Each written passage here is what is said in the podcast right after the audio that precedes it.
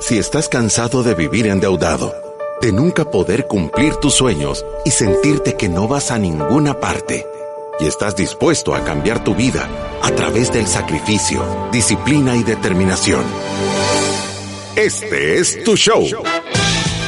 Finanzas para Todos de Fisherman con Alfredo Escalón y Marilú de Burgos, a donde te daremos la receta de la vacuna que cura la pobreza. Te mostraremos que puedes eliminar tus deudas y vivir tus sueños. Desde la cabina del Centro de Soluciones Financieras de Fisherman. ¡Empezamos! Desde la cabina del Centro de Soluciones Financieras de Fisherman en el programa 862. No se nos pasó uno. 860 no fue el de economía. 861 fue. Le recomendamos que escuchen el programa 861, de verdad estuvo bueno. Bienvenidos a otro programa de Finanzas para Todos, como dice Alfredo, que hasta lo dudó. Programa número 862 Gracias a todas las personas que nos sintonizan a través de la radio o que escuchan nuestros podcasts a través de Spotify o a través de iTunes o Deezer. Recuérdese que si usted quiere convertirse en un ciudadano de la República de la Libertad Financiera, lo único que tiene que hacer es ir a nuestras redes sociales y seguirnos. Por favor, los invitamos a que vayan a nuestras redes sociales y se convierten en un seguidor. Estamos tratando de compartir consejos que de verdad van a llevar educación financiera y van a hacer conciencia a todas las personas que quieren conseguir el éxito financiero. También los invito a que vayan a nuestra página web, que es espectacular, porque tenemos nuestros cursos de e-learning que están a 9.99 para que usted pueda ordenar sus finanzas o eliminar sus deudas. Usted puede comprarlos a través de nuestra página web, son tres horas de contenido y todas las herramientas digitales para que usted pueda hacer una planificación financiera desde la tranquilidad de su casa. También ahí puede conocer sobre los servicios, si usted quiere venir a hacer una planificación financiera, porque quiere eliminar las deudas, porque quiere hacer un plan de estructura y orden o porque quiere trabajar un protocolo de inversión, ahí puede ponerse en contacto con nosotros y también si usted quiere llevar programas de bienestar financiero a su empresa. Sí, al día de hoy 141.500, no, al día de ayer, 141.531 ciudadanos de la República de Libertad Financiera seguimos creciendo en nuestras redes sociales y 5.513.383 reproducciones de podcast y live streams escuchados. De verdad nos sentimos súper contentos. Nos habíamos puesto, porque estábamos con algo de tiempo corto, eh, eh, no habíamos oído tanto material de, de, TikTok, pero ya estuvimos grabando esa semana y tenemos consejos espectaculares. Vaya a escucharlos y óigalos, están bien chivos. Sí, la verdad es que sí están espectaculares. Y ahora sí tenemos una introducción para nuestro programa, así que con esto comenzamos. Bienvenidos a Finanzas para Todos. Si eres como cualquier otro ser humano de sangre roja en este planeta, entonces definitivamente se te ha pasado por la mente la idea de ganar dinero mientras duermes. Por más descabellado que pueda parecer o por más inalcanzable que parezca, en realidad ganar dinero, literalmente, mientras duermes, no solo es posible, sino que es ciertamente factible. Muchos piensan que ganar dinero en línea es solo un sueño que nunca podrá realizarse. De hecho, no solo las personas lo hacen en todo el mundo, sino que la escala de quienes lo hacen está aumentando rápidamente. Ganar dinero mientras duermes es solo otro término para los ingresos pasivos, que se refiere al dinero que ingresa todos los meses automáticamente, sin mucho mantenimiento requerido. La mayoría de la gente piensa en los ingresos por alquiler de bienes raíces como ingresos pasivos, pero hay muchas otras formas de hacerlo. Pero para eso están nuestros expertos de Fisherman, Marilú de Burgos y Alfredo Escalón, que hablarán hoy sobre la forma de generar ingresos mientras duermes ingresos pasivos. Préstenos sus oídos y comenzamos. Y estamos en el programa 862 de cómo generar ingresos pasivos. Es una manera diferente de, planificar. Nosotros siempre hemos dicho de que la mayoría de personas em, le dedican casi todo su tiempo, la gran mayoría de su tiempo, a ver cómo generan dinero. Eso es válido y es bueno y, de verdad creo que es, recomendable. tener que generar dinero. pero normalmente eh, tiene que ir acompañado de saberlo administrar. Quiere decir saber cuánto entra y cuánto sale, en qué me lo estoy gastando y asegurarme que voy a gastar siempre menos de lo que gano para que me sobre dinero. Y una vez sobre este dinero, lo que debería de suceder es que yo debería de poderlo poner a trabajar y multiplicarse. ¿Con qué objetivo? Con el objetivo que tarde o temprano tus ahorros y tu dinero que tenés invertido produzca suficiente dinero para pagar tus gastos de vida. Entonces, tú tenés libertad financiera porque tú puedes, como dice bien Guillermo en la introducción, estar dormido y estar recibiendo dinero. Y el día de hoy te queremos explicar cómo hacer un plan para que tú te puedas retirar, jubilar o llegar a tener cubiertos tus gastos de vida sin necesidad de estarte moviendo. Sí, y sabe que yo quizás antes de llegar a este tema de cómo empezar a generar ingresos pasivos, yo creo que vamos un pasito antes, si quieres solo hablar de esto un ratito, de cómo yo puedo mejorar mis ingresos, porque creo que esa es la gran pregunta de muchas personas, ya sean empleados o profesionales independientes. Y, y aquí quizás yo tengo dos ejemplos que nosotros los vemos todo el tiempo. Muchas veces tenemos profesionales independientes en donde su negocio no tiene o no buscan ellos oportunidades de escalabilidad para su negocio y muchas veces vemos empleados que están tan aferrados al salario fijo que le da miedo dar un salto y empezar a trabajar por resultados, empezar a apostarle a su parte variable, empezar a pedir si yo hago crecer los resultados de la empresa, existe la oportunidad de que también puedan crecer mis ingresos y yo creo que cualquier persona puede hacer como un análisis de cuál es la situación que está viviendo ahorita. Yo a veces me siento con profesionales independientes o estoy comprando un servicio y estoy ante un profesional independiente y, muchas veces me doy cuenta de que tienen esa barrera de la escalabilidad y, y, la persona que realmente triunfa la ha superado. ¿Y a qué me refiero con esto? Vale, por ejemplo, eh, una persona que puede dar terapias, puede cobrar X por su terapia, voy a decir 25 dólares por la hora, y tiene la capacidad de llenar las horas que tiene disponibles. Y llega un momento en donde si ya tiene todas sus horas disponibles, va a cobrar 25 dólares por esas horas disponibles y se ha enfrentado ante un tope. No ante un tope ante y ante el tema de mantenerte 3, 4, 5 meses con todo tu 100% topado y veas cómo te dan ganas de mandar al chorizo un par de clientes. Es, correcto, pero entonces empieza a cuestionarse, para, que yo de verdad salga de este tope al que he llegado, tengo que encontrar una forma en la que mi actividad, lo que me está generando ingresos, sea escalable.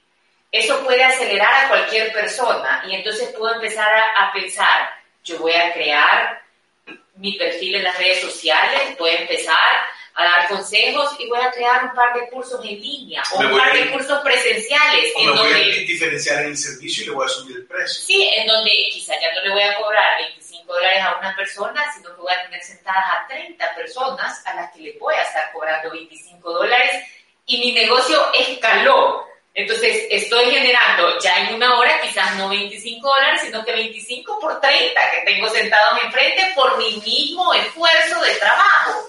Entonces, eso ayuda a las personas a que generen más ingresos, porque salvar nuestros recursos y ponerlos a trabajar es la solución para generar ingresos pasivos. Sí, yo, yo, fíjate que yo creo eso y creo que un pasito antes de todo esto que has explicado, Marilu, es el hecho de creer que lo puedes hacer. Sí.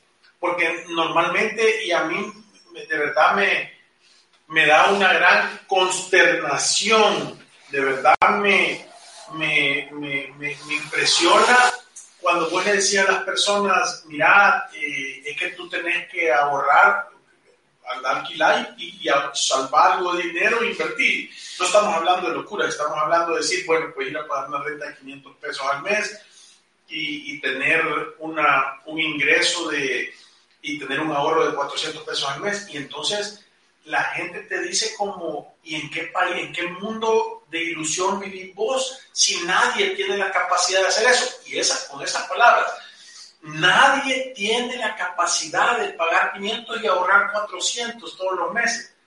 Entonces vos decís, si tus ingresos no pueden subir, quiere decir que tus habilidades son, eh, están, un montón de gente tiene esa habilidad. Entonces, eh, si, si, lo que vos estás haciendo es trabajando en un supermercado de cajero, sin tener nada de malo contra eso, quiere decir que hay un montón de gente que puede tener la habilidad de aprender a ser cajero. Entonces, ese salario va a pagar X. Ahora, si tú aprendes a programar cajas o a, o a resolver problemas de cajas o a hacer cortes de caja o a hacer auditorías, posiblemente tengas oportunidad de ser un jefe de cajas o un supervisor de un grupo de gente, o un entrenador de un grupo de gente. Entonces, lo que quiero decir yo que cuando tenés problemas de ingresos, tú lo que tenés que empezar a analizar es ver las habilidades que tú tenés y cómo de verdad las podés mejorar para que tus ingresos sean mejores. Porque no podés pasar pensando que es imposible mejorar tus ingresos. Vale, me encanta lo que acaba de decir y Quizás esta sería la forma de ordenarlo. Y esto es sentido común avanzado. Mientras más habilidades yo tengo, más puedo cobrar por mi tiempo. Si mis habilidades son básicas y todo el mundo las tiene, entonces hay un montón de gente que puede hacer lo mismo y posiblemente no voy a conseguir en el mercado, que sí es justo el mercado, que me paguen súper bien por algo que todo mundo puede hacer. Ahora, yo me especializo, yo consigo más habilidades y puedo conseguir un mejor ingreso. Y, y qué chocante puede ser para algunas personas escuchar lo que yo acabo de decir, porque yo digo el mercado es justo. Pero ¿por qué digo que es justo? Porque en realidad se regula solo. O sea, hay personas que tienen habilidades especiales y solo hay 3, 4, 5 en el mercado y llevarlos a que les resuelvan un problema es caro. ¿Por qué? Porque solo hay 4 o 5. Ahora, hay 5 mil, 10 mil, 15 mil, 20 mil personas que saben hacer lo mismo y llevarlo a que me resuelva el problema es barato, porque hay un montón de oferta. Y eso es el mercado, libre mercado. Eso es justo. Ahora, yo puedo quejarme posiblemente de lo que a mí me está ingresando. Y nosotros siempre lo hemos dividido así. Salario mínimo, ingreso digno y salario justo. Ahora, ahora, salario mínimo es por ley lo mínimo que usted puede recibir por las actividades que usted está realizando. Le pagan menos de eso y va al Ministerio de Trabajo a poner una denuncia porque eso es lo mínimo que usted debería de recibir si alguien lo ha empleado. El ingreso digno, nosotros lo hemos definido 900 dólares, entre 700 y 900, depende si usted es soltero o tiene familia, pero eso debería de ser lo que usted aspire, porque sin eso no se puede construir un presupuesto balanceado. Nosotros nos hemos sentado con miles de personas. Es realmente imposible tener un presupuesto balanceado con menos de eso. Sí, y, si usted, le, le voy a dar un tip aquí si usted no tiene ese ingreso y cree que es difícil, haga un ejercicio. Se llama análisis de tormenta. Hágaselo en, modo de pregunta. Diga, ¿qué tengo que hacer yo para ganar 900 dólares? Y escriba por lo menos 20 acciones y, y, y, escarbe lo más profundo que pueda en estar estableciendo cuáles son las 20 acciones que pudiera usted hacer para llegar a tener ese salario digno. Es correcto. Y le voy a decir el último, el salario justo, porque ahí en las redes sociales, ahí hay las 100.000 injusticias, o sea, todo el mundo está recibiendo injusticias. Hay más casos de victimitis que de COVID. Sí, entonces, ¿qué es el salario justo? Y usted míralo en el mercado, porque el mercado es justo. Si yo soy un técnico especializado en computadoras y a mí me ponen una máquina lo más especializado y yo logro resolver el problema, logro programarlo, lo que sea que tengo que hacer, y yo estoy ganando 400 dólares en mi empresa y las personas que saben lo mismo que yo, quizás están en otra empresa ganando 1100, entonces yo puedo decir, no es justo. Esto no es justo, a mí me están pagando 400 en esta empresa y alguien que pueda hacer lo mismo que yo debería de ganar 1100. Ahora, ¿qué tengo que hacer? En vez de ponerlo en redes sociales, y ir a aplicar a la plaza del que está ganando 1100 y tratar de igualar mi ingreso por las habilidades que yo tengo. No es que la vida está siendo injusta conmigo. Solo te has pasmadeado. Güey lerdo, lo voy a decir. Güey lerdo bebe agua sucia. Eso quiere decir que cuando todo el ganado llega al río, el último que llega, el agua ya está turbia. Va, entonces solo se ha pasmadeado. y es momento de que avive y vaya a conseguir el salario justo que usted se merece, porque no llega a la puerta a tocar. Recuérdese, güey lerdo bebe agua sucia. Entonces, eso podemos hablar en el tema de los ingresos. Distinguimos el salario mínimo, distinguimos el ingreso digno y distinguimos el salario justo. Ahora, yo puedo tener salario o puedo tener ingreso como profesional independiente y yo puedo encontrarme con barreras. La primera barrera del empleado es el salario fijo. Entonces, ¿cómo se sale de esa? Aplicando a otros lugares o tratando de conseguir un ingreso a través de resultados. ¿Cuántas Miren, siempre que viene alguien acá y está en una entrevista de trabajo con Alfredo, Alfredo les dice, vaya, ¿qué preferís? ¿Preferís este salario fijo o preferís... No, es un salario fijo que se va a mantener ahí, va a crecer poquito en largo tiempo, o uno variable que tú te pones el tope de acuerdo a tu esfuerzo. Y la mayoría de gente dice, yo prefiero el fijo. Entonces yo me pongo a pensar y digo, este quizás no tiene muchas ganas de hacer esfuerzo. es que, ¿sabe qué pasa? Nos da una sensación de seguridad. Y, pero es una falsa sensación de seguridad porque si en realidad usted no funciona en su trabajo, de todas maneras lo van a echar. ¿Me entiende? Ahora, pero apostarle al tema de resultados significa que yo tengo que confiar en mi habilidad de desarrollar comprometido y muchas veces hasta exceder las expectativas del que me ha contratado y a veces dudamos de nosotros mismos a la hora de dar ese salto. Yo, yo, yo lo voy a decir de esta manera. Si usted está en una empresa donde tienen buenos controles y la administran bien, si usted por tres meses se lleva más dinero del que usted lleva a la empresa, lo van a echar. Sí, sí. Si vos te estás llevando más dinero de lo que vos le generás a la empresa, es que no te van a aguantar ahí porque son, son un lastre, un peso muerto. Sí. Voy lerdo. Pero entonces el tema de cómo puedo yo ganar más para el empleado es estar buscando que se le reconozca de acuerdo a sus resultados. Y eso es espectacular. Y muchas empresas abren la puerta para eso. Si yo te hago ganar un montón de dinero, yo debería de llevarme también unas buenas comisiones o un buen bono. Y nosotros vemos empresas que abren la oportunidad de eso, hay otras que no, pero no trate de cambiarlo, muévase de empresa, porque si hay una empresa que por 30 años ese ha sido su modo operandi, no va a cambiar porque usted sienta que allá adentro es injusto. ¿Me entiende? O sea, uno tiene que buscar a dónde realmente están las oportunidades. Y en el caso del profesional independiente, si a mí me pagan por mi tiempo yo tengo un problema de escalabilidad y tengo que buscar cómo poder solucionar eso. Y ahora con todo este tema de plataformas en línea, de cursos en línea, de cursos presenciales, se pueden encontrar formas en donde yo puedo ganar más por mi hora de trabajo. Y eso va a hacer que nosotros podamos ganar más dinero y eso es lo que hace que nos pone en la autopista hacia el éxito financiero si somos buenos administradores de nuestros recursos.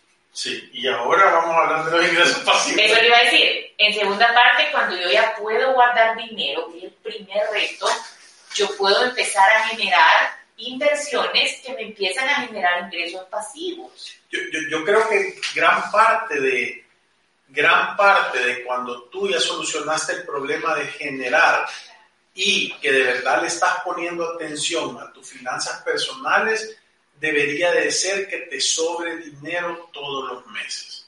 Ese es el indicativo que tú estás en el camino a poder crear un ingreso pasivo, que es yo ingresé mil, me gasté solo 900 y tengo 100 dólares. Y el segundo mes tengo 200 y el tercer mes tengo 300 y después de un año tengo 1200 dólares metidos ahí.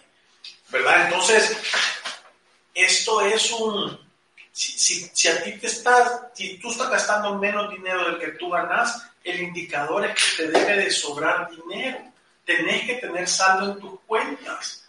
O sea, porque nosotros tenemos personas, ¿te acordás que una vez vino alguien que nos enseñó que tenía en su presupuesto y que tenía un ingreso de no sé cuántos miles de dólares y que gastaba poquito? Pero cuando empezamos a decir, ¿y tu estructura bancaria cuál es el saldo que tenés en las cuentas? No tenía dinero. O sea, no había nada. Entonces, pero si te sobran dos mil dólares todos los meses, ¿dónde, están? Porque el dinero es como la tos, ¿verdad? Es difícil de esconder. Ahora, si yo tengo gente que dice, no, si es que a mí me sobra dinero y tienen 10 mil dólares guardados, pero tienen 6 mil, 7 mil dólares en saldo tarjeta de crédito. Entonces, solo es cómo lo están estructurando, pero en realidad no está, de verdad no está sobrando tanto como uno cree. O también me he visto personas que cuando hacen el análisis de su estado de resultados salen en negativo, pero no tienen deudas, no tienen tarjetas de crédito y tienen cash en las cuentas. Entonces, les digo yo, entonces tu problema es que no has controlado bien tus ingresos porque estás recibiendo más dinero del que ganas. O sea, después de la teoría está la práctica, la realidad. Y ahí de verdad, la gente que está gastando menos dinero del que tiene, tiene dinero acumulado en sus cuentas. No hay vuelta de hoja. Vaya, y yo le voy a decir, los ingresos pasivos, para que entendamos lo que es, son aquellos que nosotros podemos conseguir sin dedicarles mucho de nuestro tiempo o una atención permanente. Entonces, o yo diría una acción operativa, ¿verdad? Porque, o sea... Pues sí, o sea, atención me refiero a que usted está haciendo algo para que pasen las cosas. Sí. Eso sería, o sea, un ingreso pasivo usted no le dedica mucha atención, obviamente está pendiente de sus inversiones o de algo que le puede generar un ingreso pasivo y tampoco le está quitando mucho tiempo, ¿me entiende? Ni tiempo ni atención y de repente recibe un ingreso, a diferencia de un ingreso en que, que usted se está ganando por alguna actividad, o sea, yo tengo que hacer pasteles para ganarme esto, entonces estoy haciendo actividades que me quitan tiempo para poder generar ese ingreso. Sí, sí, es correcto. Y, yo creo que lo más importante de eso, porque muchas personas nos dicen a nosotros, pero ¿a dónde consigo un ingreso pasivo y a dónde consigo interés compuesto que me esté generando y que, me que lo esté multiplicando? Y yo siempre les digo, es que el ingreso pasivo es cuando a vos te sobra dinero y lo pones a trabajar. Y el interés compuesto es cuando el dinero que te está dando esa inversión no te lo gastas, sino que lo volvés a invertir. Eso es, entonces uno decide tener ingresos pasivos y uno decide tener intereses compuestos. Es correcto, sí. Porque un ingreso pasivo puede venir a llenar una necesidad que usted tiene todavía en su día a día. O sea, como pongamos el ejemplo, alguien que recibe un alquiler. Usted puede decidir, este alquiler lo voy a reinvertir y voy a hacer crecer mi patrimonio o me lo voy a gastar en hamburguesas, ¿me entiende? Lo que quiera pero no significa que no tienen ingreso pasivo. Eso lo usted decide poner ese dinero a trabajar o no. Sí, y, la otra cosa importantísima que a mí me encanta es que es importante medirlo. Puede decir, yo tengo un ingreso actualmente de mil dólares al mes, ¿verdad? Y entonces yo digo, yo quiero tener un ingreso pasivo de que me genere mil dólares y esa es mi meta. Entonces yo ahorro dinero, guardo dinero y lo pongo a trabajar en un depósito a plazo, lo que sea que me esté dando, o un fondo que me da el 5%. Entonces, cuando yo tengo eh, mil dólares y me genera, voy a decir, 100 eh, dólares al año, entonces yo digo, yo tengo un 1% de mis ingresos pasivos ya salvado. Entonces lo puedo ir midiendo para decir, ya tengo 10% de mi ingreso, ya tengo 20% de mi ingreso, ya tengo 40% de mi ingreso, y de repente vos te das cuenta que tenés el doble de ingresos, uno por tu trabajo y otro por el, el dinero que te están generando tus inversiones. Nosotros en Fisherman tenemos personas que en 10 años han logrado hacer que sus inversiones le generen tanto dinero como lo que ellos generan. Sí, y eso le iba a decir, vaya, a mí se me ocurre que yo pueda generar ingresos pasivos en algunas ocasiones significa que yo puedo no tener nada de dinero y me invento algo que funciona, que puede generar ingresos pasivos, o sea, que me puede caer ahí en mi correo, alguien pagó 9.99 por algo que usted escribió o que, por ejemplo, la gente que tiene un canal de YouTube que lo ha llevado a niveles en donde pueden monetizar estas plataformas, de repente le llega, tanta gente vio los videos que hiciste antes y eso se presenta como ingresos pasivos, ya no está haciendo nada y sigue generando ingresos alguien que escribe un libro y lo pone en Amazon y lo pone en una librería y de repente dice, Los músicos con el derecho de una canción. Es correcto. De repente, mire, aquel libro que escribió hace un año, ahora le generó ese ingreso y tú dices, ¡ay, qué, qué, qué alegre!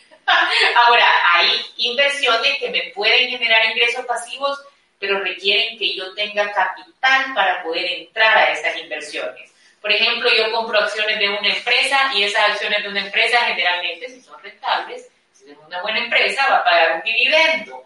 Entonces yo ese dividendo, sin dedicarle mucho tiempo y sin dedicar esfuerzo, porque yo no participo en nada de lo que hace la empresa, recibo un ingreso según el resultado de esa empresa.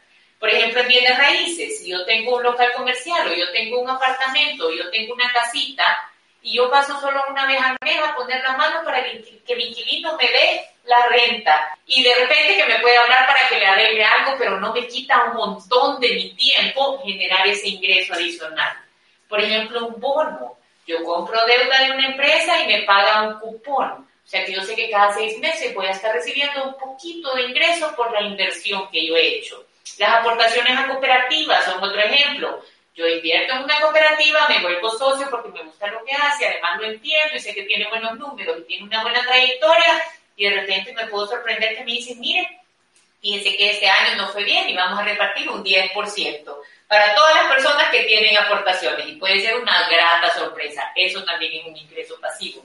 Puede que yo tengo la oportunidad de que tengo un amigo que ha puesto un buen negocio y que me invite a participar. Ajá, entonces yo puedo participar en negocios de terceros que no me van a quitar ni mi tiempo ni mi atención, sino que yo soy un socio pasivo y eso me puede generar ingresos. Ahora, normalmente eso se llama retorno de capital. Y para vos tener capital, de primero tenés que ir a trabajar, gastar menos de lo que ganás, juntarlo y ya no gastártelo. Entonces el ahorro se vuelve capital y los capitales tienen rendimientos. Y de eso es lo que está hablando Marilu, porque para vos ir a, ir a donde un amigo y decirle, mira, tu negocio es bueno y lo querés hacer crecer y yo te voy a poner el dinero y déjame participar, tenés que tener el dinero. Porque si vos vas y lo vas a prestar, pensalo, el que está haciendo el negocio es el banco, no sos Correcto. muchas veces nos confundimos de que estamos haciendo negocio y no nos damos cuenta que nosotros somos el negocio de alguien. y eso no es una buena sorpresa. Eso no es una buena sorpresa nunca. Sí, es como la gente que dice que pedimos el financiamiento al banco y compramos este apartamento y casi se paga solo. Nosotros solo damos 200, 300 dólares de diferencia. Usted no está haciendo el negocio. el negocio. Usted es el negocio de alguien. Usted es el negocio del banco. Eso así es. Entonces. Lento. y son cosas que cuando despertamos ese sentido común podemos evaluar y decir, no, yo tengo que buscar una manera eficiente de manejar mi dinero y creo que este programa debería despertar a todo el mundo en decir, vaya, ¿a dónde estoy estancado? Tengo un problema de generación que necesito acelerar, tengo un problema de escalabilidad, tengo un problema de que tengo capital pero está totalmente dormido o tengo un problema que a la hora de hacer las inversiones no logro evaluar si es algo bueno o malo, yo puedo invertir en el negocio de un tercero y tengo cinco años de ser socio de una empresa que no da ni un peso año con año. Pasa. Pasa. O que los negocios de verdad son malos y no van a generar dinero. Es correcto. Alfredo, con esto nos vamos a una pausa comercial y ya regresamos.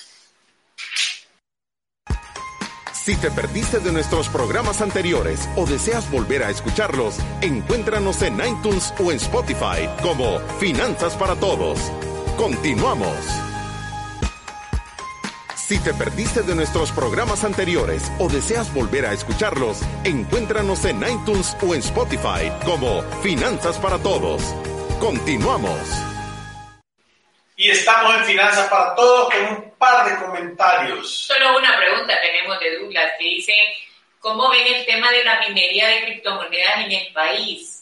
aplica para este tipo de ingresos? Mira, yo creo que a gran escala entiendo por ciertas cosas que he visto que no es tan rentable. Ahora, conozco personas que tal vez eh, hacen un par de computadoras y lo tienen ahí y andan minando, no sé si llevan el, número correcto para darse cuenta. Nunca lo hemos visto funcionar bien. Sí, de verdad. Y nos lo han presentado un montón de veces. Sí. espérate, ya hemos tenido presentaciones donde dicen, mire, yo puedo hacer aquí, yo digo, va, está bien, aquí está el dinero, vení, trae, enseñarnos, explicarlo.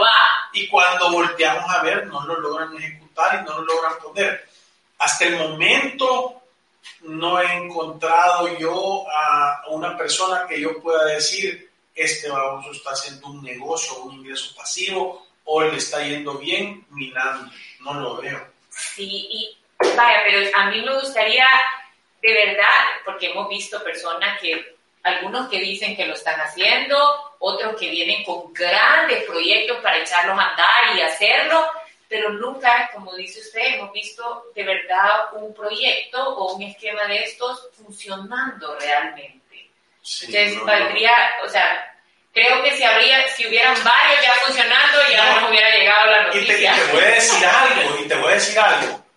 Eh, y voy a poner el ejemplo del Bitcoin, eh, porque en la mayoría de casos todas las criptomonedas ahorita eh, dicen que estamos en el cripto invierno y están a 50% de su valor.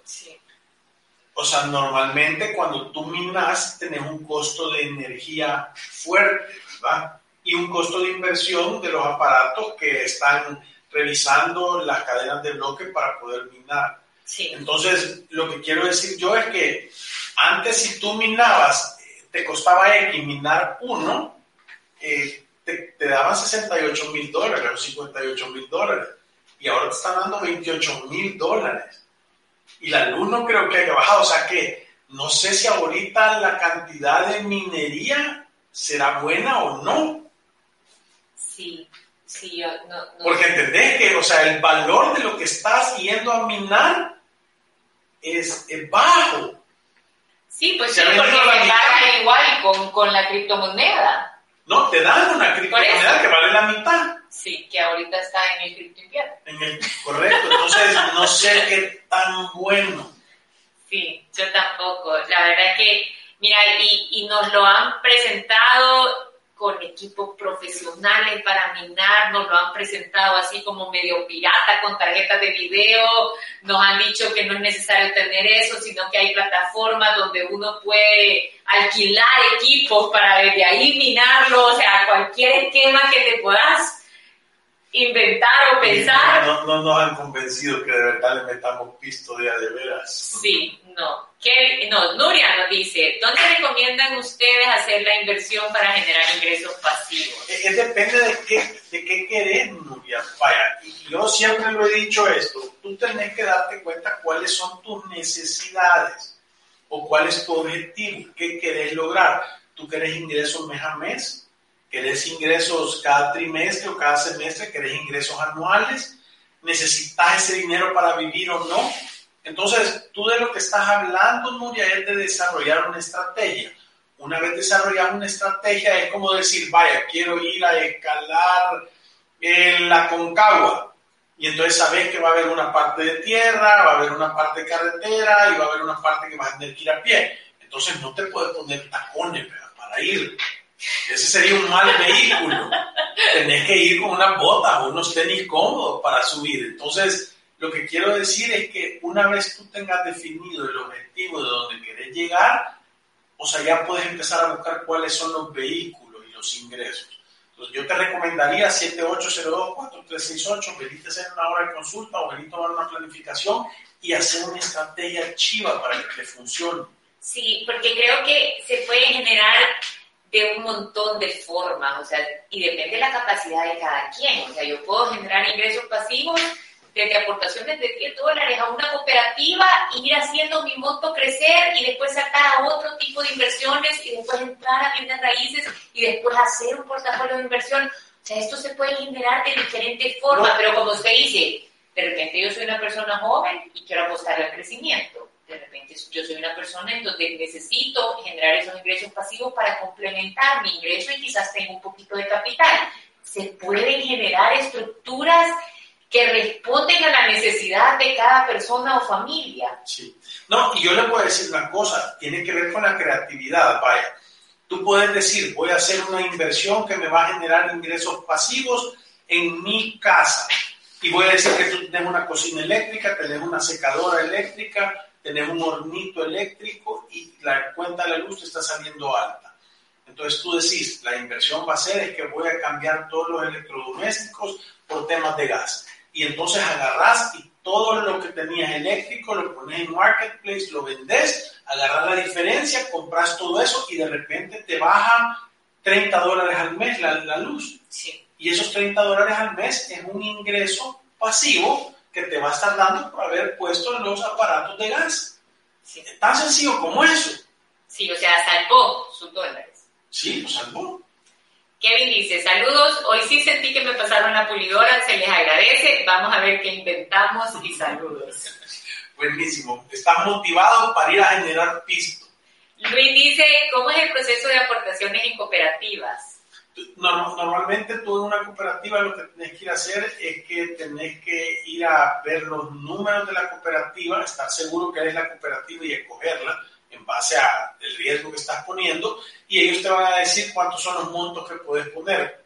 Normalmente tienen que ver con un monto de primero inicial eh, y de ahí con aportaciones regular que tú puedes estar poniendo todos los meses. ¿verdad? Entonces, es, es como abrir una cuenta de ahorro, solo que el dinero que tú estás poniendo lo estás poniendo en, en, en, acciones, en participación sobre los resultados de ese negocio que tiene esa cooperativa. Sí, y, saben que la verdad nosotros tampoco es como que recomendamos alguna cooperativa en especial, pero sí hemos visto que hay cooperativas que le funcionan a muchas personas o a muchas familias pero siempre recomendamos que tiene que haber una relación de por qué yo quiero pertenecer a esta cooperativa. Porque obviamente hay cualquier tipo de cooperativa. Nosotros hemos visto copas, cooperativas de profesionales salvadoreños. Ya he visto cooperativas de, de transporte de logística. Yo, Vaya. Entonces, lo que le quiero decir es, yo tengo que involucrarme en la cooperativa para no llevarme después una sorpresa de que no sabía ni qué estaban haciendo con el dinero, ni a qué se dedicaba la cooperativa y que quizás me llevo el malestar de que se ha perdido por malas inversiones o a saber quién lo maneja. O sea, creo que estar en una cooperativa es Porque también... solo los de la junta directiva cambian carro y todos los demás no. La cooperativa es para los que manejan. Sí. La cooperación es para los que están ahí en la directiva. Sí, vaya, esas son las cosas de las que se quiere cuidar. Entonces, cuando yo quiero estar en una cooperativa, creo yo que es importante tener ese sentido de, de pertenencia, ¿sabes? Como yo veo muchos médicos en Comédica, de verdad participan en las actividades de Comédica, les importa que está haciendo Comédica, reciben beneficios por estar ahí. Ese es el propósito de una cooperativa, ¿no? Como usted dice, o sea, si yo veo que en realidad esto no va a ningún lado y solo saca adelante a un par, posiblemente no es ahí donde quiero poner mi dinero. Sí, es correcto. Entonces, más o menos así es el proceso, pero tienes que poner atención. Y ahora cada vez más los mercados para invertir y tener acceso de inversiones eh, se están abriendo cada vez más, ¿verdad? Sí. Alfredo, con esto se nos ha acabado el tiempo. Gracias por todas sus preguntas y por acompañarnos en otro programa de Finanzas para Todos. Como todos nuestros programas, nos vamos recordándoles que ir a través de la vida sin una planificación financiera personal es un acto de genuina locura. Feliz viernes, no gasten más de lo que ganan. Gracias, adiós.